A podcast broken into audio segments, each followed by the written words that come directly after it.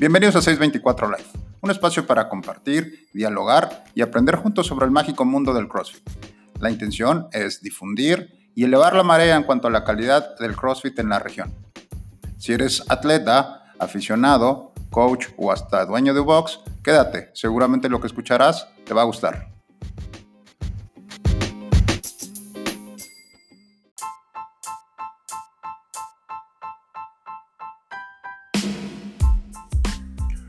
Hola, yo soy Arturo y el día de hoy estamos sentados con Coach Lucía Falla, con quien platicaremos acerca de la importancia de escalar en CrossFit.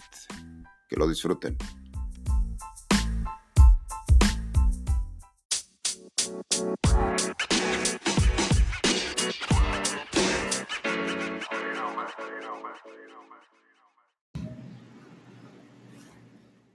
Primero que nada quiero presentar a Lucía.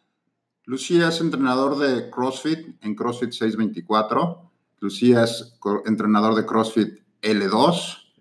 Eh, tiene una certificación de entrenamiento personal. Eh, ha sido maestra de baile, es maestra de natación. Y bueno, tiene todas estas herramientas que un coach debe de estar buscando. Bienvenida, Lucía, a este podcast de 624 Live. Hola, ¿cómo están? El día de hoy platicaremos sobre un tema interesante, un tema que a veces se, pasa por alto y es el tema de escalar. Podemos decir que escalar es un arte, podemos decir que escalar es una habilidad que los coaches deben desarrollar, que se va ganando con la experiencia y que sin duda no debe de faltar en cada entrenador. Pero primero que nada vamos a platicar sobre o vamos a responder a la pregunta para todos aquellos que nos escuchan y no están muy familiarizados con los términos de CrossFit. ¿Qué significa el término escalar, Lucy? Bien, escalar básicamente es modificar al, al nivel y la necesidad de cada atleta, ya sea un movimiento, una carga, este, para poder mantener el estímulo o lo que el entrenador está buscando. O sea, no, no siempre a todos les sirve lo mismo. O sea, es modificar para que cada persona pueda lograr su objetivo en ese entrenamiento. Definitivamente, creo que tres puntos que deben ser prioritarios a la hora de escalar son, primero que nada, pues es conocer, tener los conocimientos técnicos del movimiento que estamos eh, por enseñar, en el caso de los coaches, o por presentar. El segundo, que también es súper importante, es conocer a nuestros atletas, saber cuáles son sus capacidades y sobre todo sus limitaciones, el tiempo que tienen entrenando, si tienen algún problema de movilidad, si tienen algún problema eh, físico que les impida hacer cierto movimiento.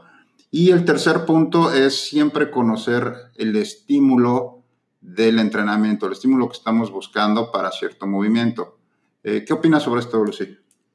Es básicamente así, o sea, yo no, no, voy a pretender que alguien nuevo logre hacer ni la misma carga ni el mismo volumen de trabajo que alguien que ya tiene más tiempo en CrossFit o alguien que tuvo una lesión previa. Yo tengo que saber modificar para que esa persona pueda ver progreso en el tiempo y que ese escalamiento me permita a mí ir este, complejizando el movimiento o la carga pero tiene que ser controlado y tiene que ser progresivo. O sea, no, no puedo pretender que alguien a quien yo, por más que yo tenga la mejor explicación o el mejor método de enseñanza, alguien que llega nuevo pueda lograr un movimiento así como así. Tengo que llevarlo pasito por pasito y eso es lo que me permite el escalamiento, o sea, ir hasta desglosando el movimiento o ir, o ir trabajando en las debilidades o no debilidades, sino capacidades de la persona en ese momento para que a lo largo del tiempo pueda yo ya mejorar y modificar este, sus cargas. Coincido contigo, Lucy. Tenemos que recordar que pues hacemos CrossFit o hacemos entrenamiento funcional. La idea es que podamos hacerlo sustentable, que podamos hacerlo por muchos años. O sea, sabemos que hay gente que hace, a los 60 años todavía se puede mover, y, la idea es esa, ¿no? Que podamos ir poco a poco mejorando y que no tengamos lesiones sobre todo, o que no tengamos eh, en dos o tres años o en un año, por no saber escalar o por no saber adecuar los movimientos de mis atletas, que eh, pierdan ese, ese, interés por seguirse moviendo. Eh, ahora, Lucy, decimos que CrossFit es para todos. ¿Será que es por, por este concepto de escalar? Definitivamente es para todos. O sea, desde mi experiencia puedo decir que es para todos porque em, empecé con una lesión que, que a lo largo del tiempo me ha molestado menos y menos. Y es en base a eso que hablamos del, del progreso. O sea, como yo le explico a mucha gente en lenguaje sencillo, es tu cuerpo solito te va pidiendo más. Y el cuerpo solo se va adaptando y va, llega un momento en que cierta carga o cierto peso ya no estimula de la, de la manera esperada, entonces ahí es cuando modifico. Y no, no siempre, no siempre va a ser este, con un peso o con un movimiento, eso se puede, se puede ir adaptando a cada quien. Ok, háblanos un poco sobre cuáles son las posibilidades o cuáles son eh, eh, dentro de, del workout, de los, de los movimientos que tenemos prescritos, ¿Qué significa escalar o modificar? ¿Cuáles son las opciones que tenemos para escalar? Porque mucha gente pensaría que escalar es solamente hacer un, es bajarle el peso, ¿no? A, la barra. Si te dice 135, bájale a 95 y eso ya es escalar. ¿Necesariamente eso sería escalar? Eh, no, es un concepto muy erróneo. O sea, se ha mitificado mucho el, término escalar a hacerlo algo más sencillo. O sea, como les digo, es adaptar para que el estímulo sea beneficioso a cada atleta. En términos de, clasificación, podríamos decir que se puede escalar en peso, ya como mencionó Arturo, de si te con 135 a un 95, o si 135 no es pesado para mí, lo puedo escalar para arriba, o sea, puedo hacerlo un poquito más complejo. Este, lo puedo escalar en tiempo, si es que yo tengo una persona nueva y le estoy pidiendo un unwrap de 20 minutos y sé que no me va a aguantar los 20 minutos, pues le digo, hoy vamos a hacerlo por 10 minutos y vamos a hacer los ejercicios de esta manera. Puedo adaptar el movimiento también en cuanto a volumen. Si estoy pidiendo unas 100 sentadillas por tiempo, puedo pedir 50 o si estoy pretendiendo que mis atletas trabajen dos minutos seguidos y sé que 100 sentadillas es poco para una persona, le voy a decir, bueno, tu objetivo van a ser 120, puedo escalar en volumen, en peso, en distancia, en caso de corridas o remadas, puedo escalar en volumen, puedo escalar inclusive, inclusive hay gente que no está lista para entrenar 5 o 6 días a la semana, le puedo decir, bueno, venimos hoy, mañana vamos a hacer un poco de estiramiento, pasado mañana, eso también podría definirse como volumen, pero sí, definitivamente hay muchas maneras de escalar hacia abajo y hacia arriba. En cuanto a los gimnásticos, también se puede escalar el movimiento desglosándolos, o sea, no voy a pretender enseñar un pull-up de una, voy a tener que primero enseñar un keeping, luego cómo mantener este activo el core, voy a enseñar unos hollow rocks y luego ver este, juntando los movimientos, igual que como voy a enseñar levantamientos olímpicos, tengo que primero enseñar un deadlift, no puedo pretender que alguien llegue haciendo un clean, o sea, y adaptar el movimiento a una medball o algo más sencillo de manipular. Ok, yo algo que siempre le comento a, nuestros coaches y a la, a la, gente que es un entrenador es que una habilidad básica o que debes de tener es tener un interés genuino por tus atletas. Eh, esta parte es prioritaria, como ya comentábamos al inicio, conocer a tu atleta, tener la, pasión por saber qué movimientos puede y no puede hacer para poder ayudarle. Eh, el caso de tenemos a, a, Lucía que se caracteriza por eso. ¿Cómo podemos hacer eh, como coaches para pulir esa habilidad, Lucy, de poder tener ese interés o poder acercarnos a la gente para poderlos conocer mejor? Bien, desde mi experiencia personal, yo siempre he exteriorizado que para mí este, coachear es básicamente enseñar. Y en el enseñar está el, somos un poco maestros y está el no cansarse, o sea, yo sé que puedo dar una explicación o una corrección o algo y que la persona la va a aceptar o la, o la va incorporar en ese momento y que a lo mejor mañana se olvida o la semana que viene ya va a estar haciendo el mismo error otra vez. Y yo tengo que ser persistente en, volver a corregir, o sea, con, con, el mismo ánimo y con el mismo ímpetu. Y, y bueno, yo soy de la idea de que son personas con las que convivimos todos los días, o sea, no está, no está de más conocerlas, ni que me conozcan, ni, ni ser genuinos y, y tirar una broma o cómo estás. O yo aprovecho mucho los momentos de transiciones o los momentos de calentamiento o hasta de estiramiento para preguntarle a la persona cómo está o si veo que trae cara de cansado, de cómo está o cómo estuvo su día o su semana, cómo se va sintiendo durante la semana de entrenamiento. Y esa, esa nuestra hora de clase, siempre nosotros decimos que es la hora que, que nuestros atletas se convierten en niños, ¿verdad? Y, y en ese momento es cuando realmente convivimos y nos conocemos y gracias a Dios tenemos una comunidad muy, muy unida que, que se presta a muchas actividades y esos momentos de esparcimiento definitivamente nos dan, nos dan oportunidad de conocernos mucho mejor y eso nos ayuda en el momento de la clase, o sea, yo me siento más confiada y ellos son obviamente mucho más receptivos en el momento de, la de las correcciones y de mejorar y y la gente confía mucho más en uno. Ahora, uno de los, de los errores, desde mi punto de vista, que a veces cometemos como coaches es que nos enfocamos demasiado, ya sea en los muy avanzados o en los muy principiantes.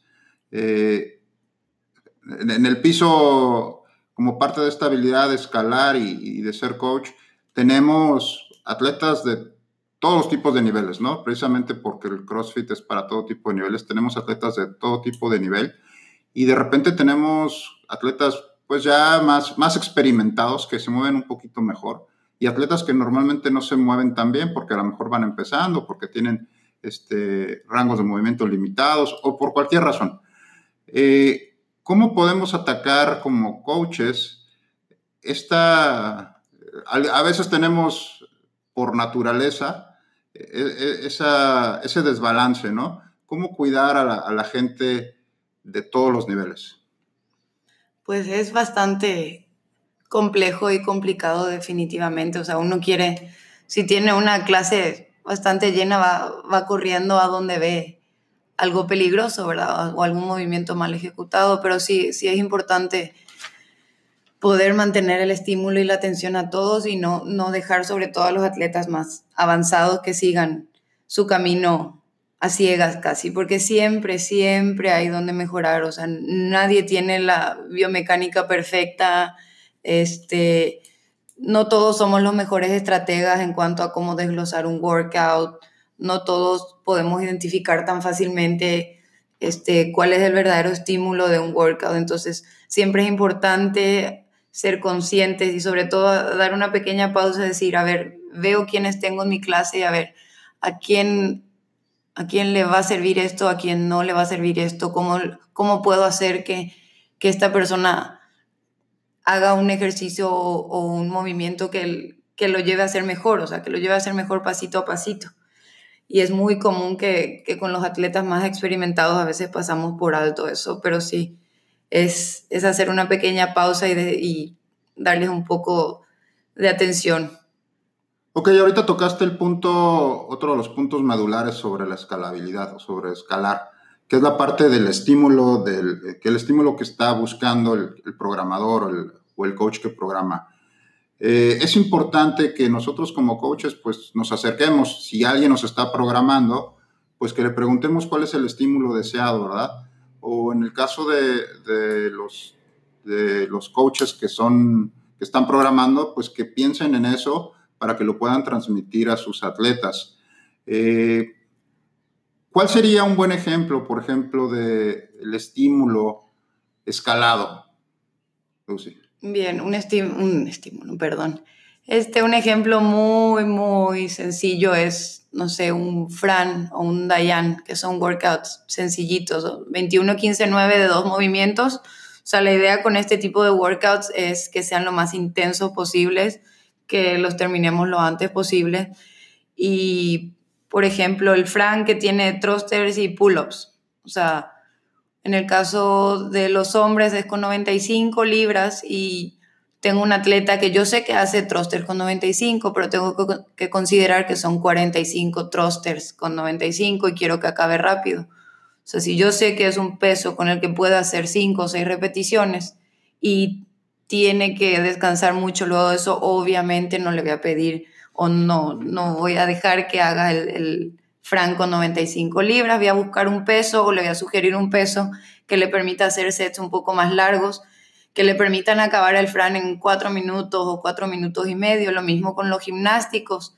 Si sé que una de las chicas, por ejemplo, hace uno o dos pull-ups, le voy, a, sugerir o que utilice una liga de resistencia o que haga jumping pull-ups para que lo que hablamos, el estímulo sea ese, acabarlo entre cuatro minutos, un poquito más, porque eso, eso es lo que queremos en Fran, algo corto e intenso.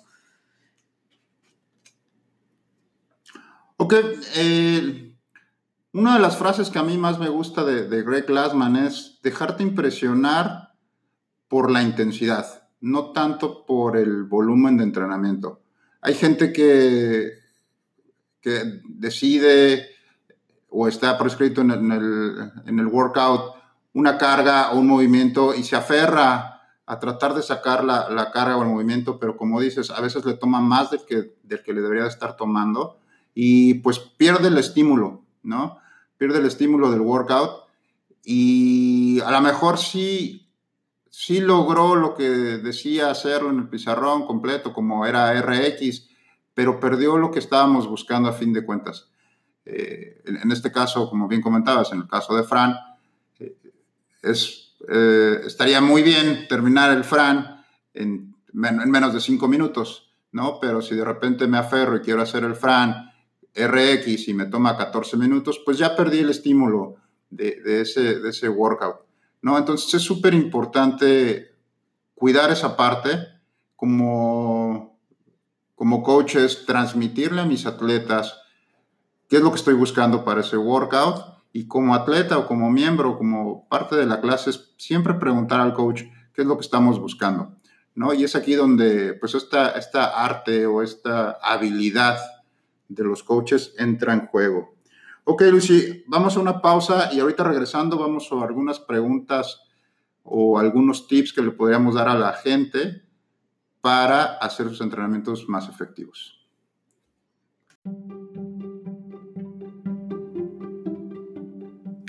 Ok chicos, el WOD de hoy es un AMRAP de 15 snatches, 15 toast to bars y 25 double unders. Si no entendiste nada de esta conversación, este segmento es para ti y se llama CrossFit Lingo.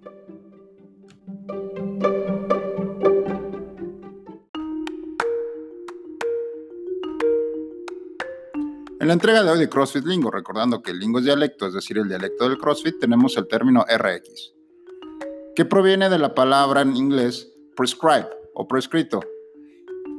Esto lo encontrarás en recetas o prescripciones médicas o de especialistas donde te recomiendan algún medicamento o alguna actividad y lo verás abreviado con un término RX. Para efectos del CrossFit, los workouts también tienen su prescripción en movimientos y en pesos. Es decir, si hiciste un workout con los movimientos y los pesos prescritos, tu workout será RX, de lo contrario será escalado. No hay ningún problema con escalar los movimientos, porque estos se pueden adecuar a tu nivel de fitness. Hoy en día, el término RX también se utiliza para catalogar a cierto tipo de atletas que son capaces de realizar la mayor parte de los movimientos como están prescritos. Muy bien, ahora ya lo sabes. Nos vemos en el pizarrón.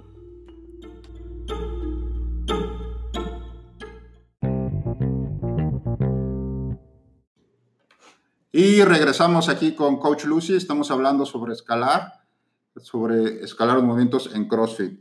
Ok, Lucy, en el último punto estábamos hablando sobre el que me aferro a, hacer los workouts como son RX. ¿Cómo juega el ego? ¿Cómo lidiar con el ego en esta parte del entrenamiento? Uy, es una pregunta un poco complicada porque ahí sí vamos a ir de persona a persona. Definitivamente es este, uno, saber escuchar a tu entrenador, dos, saber reconocer qué es lo que el entrenador está buscando o el, estímulo que está buscando. Y tres, o sea, saber que es, es uno consigo mismo, o sea, lo que siempre decimos, o sea, tu mejor rival eres tú mismo, o sea, compite para ser mejor que el que eras ayer, o sea, compite para, para que algo que te costaba hace un mes hoy te salga con mayor facilidad, o sea, ahí va a estar el progreso, ahí va a estar el progreso libre de lesiones, vas a perder mucho más si por terquearle a algo, a un peso, al volumen o algo así, sales lesionado y tienes que parar. O sea, lo peor que, puedas, que puede suceder es que tengas que parar porque ahí sí va a ser un retroceso muy grande. O sea, reconocer que esto es un proceso, reconocer que lleva tiempo y como me gusta, me gusta enfatizar de que hay que confiar en ese proceso. O sea, tenemos que saber confiar en ese proceso y que vamos a mejorar. Y algo que se me hace muy importante que, que siento que a la gente le cuesta todavía es registrar lo que hace, o sea, registrar y acordarse de lo que hace, o sea, que, que hace un mes no podía con la barrita de 15 libras y hoy está usando la de 35 y darse crédito y felicitarse y nosotros como coaches también reconocer ese, ese progreso, eso es lo que nos va permitir tener un, un, monitoreo de cuál es ese progreso, o sea, y, y, confiar de que, de que van a ir mejorando y confiar de que este, en algún momento van a poder hacer el Fran RX en menos de cinco minutos, pero que todo lleva un proceso. Ok, sí, fíjate que es algo muy común que la gente tiende a desesperarse. ¿Qué es lo que pasa normalmente cuando entras a CrossFit o cuando entras a cualquier actividad física? Tu curva de aprendizaje al principio crece muy rápido y de repente te vas dando cuenta que puedes hacer cosas muy rápido, que puedes hacer este, movimientos que antes no hacías, pues empiezas a hacer con relativa eh, facilidad en un periodo de tiempo, pues podemos decir que relativamente corto, tres, cuatro meses, ya estás haciendo cosas que pensabas que no, pero de repente varía de persona a persona, pero de repente llega un punto donde te estancas, llega un punto donde no, la curva de crecimiento no crece en la misma, a la misma proporción que lo hacía cuando empezamos. Y es ahí cuando nos empezamos a desesperar, como bien decías, cuando empiezas a terquear. ¿Cómo hacer? Ya nos comentaste un poco sobre confiar en el proceso. ¿Cómo hacer como coaches y como atletas para que mis atletas o para que yo no tenga esa presión de estar desesperado porque llevo eh, seis meses y a mí no me sale el muscle up y a mi compañero que entró exactamente al mismo día conmigo ya le sale el muscle up? por ejemplo? Pues sí, sí es complejo, sí es, es de, mucha humildad ver como atleta y, obviamente de, mucho cuidado de tratar como coach el, ver el, proceso de cada quien, ¿verdad? Y si es que encontramos ese punto donde nos estancamos, pues es volver a revisar, o sea, siempre es, esto es un ensayo y error y todos los atletas son diferentes, ¿verdad? Todos tenemos habilidades diferentes entonces, del movimiento o el peso que, con el que estoy estancado, pues vamos a desglosarlo y, no tener miedo de preguntarle a los coaches, que, para eso nos, nos formamos o nos ocupamos, de, cómo, cómo hago para mejorar esto o, cuáles son las fallas que estoy teniendo o por qué estoy estancado. O sea, como había mencionado antes, nunca hay un, un movimiento perfecto ni todos hacemos biomecánicamente correcta del 100% de las cosas, entonces siempre hay donde mejorar, es volver a agarrar un palito de PVC, volver a agarrar una barra, ir,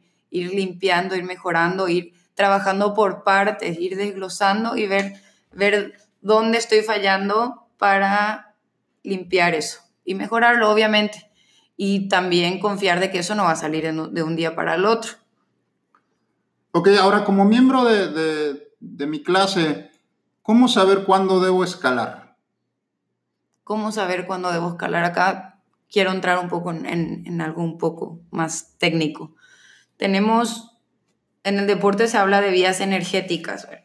Tenemos una vía fosfagénica, una vía glucolítica y una vía oxidativa.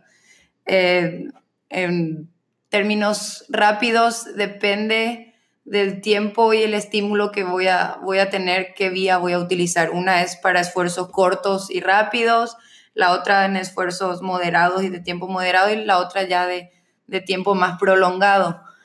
Entonces, si yo tengo un workout que lo, que lo tengo que acabar en cinco minutos, o sea, o que el estímulo es de, ideal es de cinco minutos, y yo por querer usar el peso me toma más de 10 minutos, voy a estar usando vías energéticas diferentes.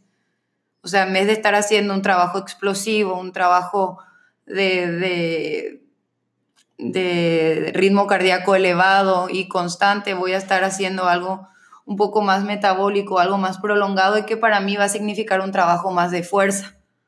Entonces, no, no cambiar el estímulo del ejercicio, o sea, poder identificar eso, cuánto me va a tomar a mí con ese peso, con ese volumen, con ese, con ese movimiento, hacer lo que me está pidiendo mi coach. O sea, tengo que identificar si tengo un, un clean pesado que para mí significa el 90% de mi máxima, pero tengo que hacer más de 30 repeticiones, ¿cuánto tiempo me podría tomar eso?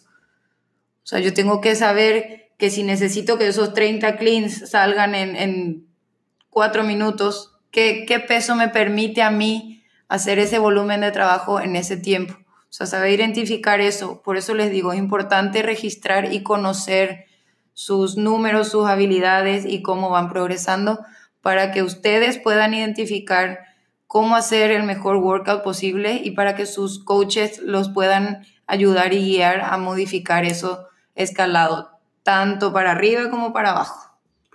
Ok, fíjate, ahora tenemos para las personas que están en, esta búsqueda de ser competidores o que empiezan a entrenar para ser competidores, eh, para ellos puede ser a lo mejor difícil el, el, hecho de decir, pues es que en las competencias o en el Open o en todo, piden estos parámetros, ¿no? Entonces tengo que llegar a estos parámetros lo antes posible, si no, no voy a poder entrar a la competencia o si no voy a estar en último lugar o si no, ni siquiera entro a la competencia, ¿no? Este, para estos atletas o para estas, estas personas que están en ese proceso, ¿también les aplica la parte de escalar? Sí, claro que sí. O sea, si yo tengo un parámetro al que tengo que llegar en un tiempo determinado, obviamente, si yo quiero hacer en la competencia, tengo una escalera de cleans y, y quiero terminar la escalera de cleans y termina en 200 libras. O sea, no voy a ponerme a entrenar con 200 libras. O sea, voy a, hacer un plan de trabajo, voy a empezar a utilizar pesos que me permitan el desarrollo de la fuerza y obviamente no lo voy a hacer a, destajo o como a mí se me ocurra, tengo que tener un plan de acción para llegar a ese movimiento. Inclusive, como les mencionaba antes, con la gimnasia, o sea, no, yo sé que en el Open van a venir muscle ups y a mí no me salen muscle ups, pues voy a trabajar pedacito por pedacito el movimiento desglosado para detectar dónde está la falla, si es el keeping, si me falta fuerza, si, si me estoy frenando, si no estoy ejecutando el movimiento bien o en qué momento estoy haciendo algo que no debo de hacer. Pero llegar a un peso o llegar a un parámetro no es practicar ese parámetro con ese peso y ese, y ese movimiento. Es saber identificar cómo, cómo modificarlo para que me lleve a, eso, a ese resultado. O sea, eso es, es, yo sé que es difícil y también ahí entra la parte del ego de, dar un, un pasito atrás y trabajar, trabajarlo desde, desde las raíces. Así es, yo creo que es súper importante para todos los niveles, el, como ya hemos mencionado, el trabajar paso por paso, después ser consistente en tus entrenamientos, no puedes lograr un, un, movimiento si de repente lo haces y de repente no, lo haces como tú quieras. Y sobre todo, ser paciente, como bien ya lo comentaba Lucía, es súper importante ser paciente. Y si tienes, yo creo que estos tres factores o estos tres eh, objetivos, tarde o temprano van a llegar los, los resultados. Ya sea que quieras competir o ya sea que simplemente quieras mejorar en alguna habilidad que tengas en tu vida. Ok, Lucy, ya para cerrar, ¿alguna recomendación, algo sobre escalamiento para la gente, para los coaches sobre todo?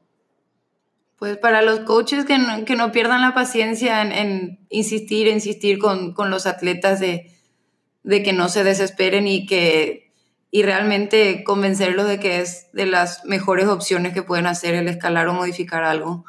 Este, porque definitivamente es, es una fórmula que ha dado resultados y reconocer que no todo le sirve a todos. O sea, no el mismo escalamiento le va a servir a distintas personas, saber identificar qué le sirve a cada quien y cuál es la falla o el, el, el punto de mejora para cada atleta. Y para atletas en general, o sea, saber recibir esto y reconocer que esto me va a llevar al objetivo que estoy buscando. Ok, recordemos ya como, como punto final que como coaches, a fin de cuentas, somos maestros. Eh, una de las intenciones de, un buen coach es educar y enseñar, no solamente ir a estar en, el, en el box gritando o apoyando, eso es eso es muy bueno también. Sin embargo, la gente nos busca para aprender. Busca siempre que tu, tu atleta se vaya con un nuevo aprendizaje todos los días, que vaya viendo este progreso todos los días. A veces es difícil entenderlo, a veces es difícil lograrlo, pero bueno, paso, eh, con el paso del tiempo lo vamos a ir viendo. Y qué mejor este, herramienta que esta de escalar, o sea, poder escalar, pero para esto pues tienes que tener un conocimiento técnico eh, suficiente para lograr modificar los movimientos, el conocimiento de tus atletas para podérselos lograr eh, adecuar a su, a su capacidad física y sobre todo un interés genuino porque mejoren. ¿No? Entonces siempre busca eso, siempre busca que tus atletas salgan con algo nuevo, aprendiendo algo nuevo, porque tarde o temprano eso te va a redituar también como tus resultados como coach. Exactamente. Y algo que considero muy importante, sobre todo para coaches, es que así como somos maestros, también nosotros somos estudiantes y tenemos que ir formándonos y no quedando, quedándonos con una primera opción o, o un solo conocimiento de que así lo aprendí, así lo enseño, o sea, reconocer que hay muchos métodos y cada uno de esos métodos este, tiene sus beneficios o le va a servir a alguno de mis atletas, como decimos todos, somos diferentes biomecánicamente hablando, eh, este, estructuralmente hablando, no todos tenemos el mismo alto, el mismo peso o la misma movilidad, entonces no todo le sirve a todos reconocer eso y seguir formándonos. Ok, pues excelente recomendación, Lucy. Muchas gracias por estar en el show del día de hoy. Pronto nos juntaremos para platicar acerca de otro tema importante. Eh, ¿Dónde te pueden encontrar en redes sociales si la gente te quiere seguir o si quiere seguir algunos tips de coacheo? Bien, en Facebook, en Instagram estoy Lucía Falla, doble L así de error, así me encuentran, o si no me buscan ahí en 624. Bueno, pues estimados podscuchas, muchas gracias por eh, escucharnos esta, en esta entrega del 624 Live. Nos escuchamos en la próxima emisión.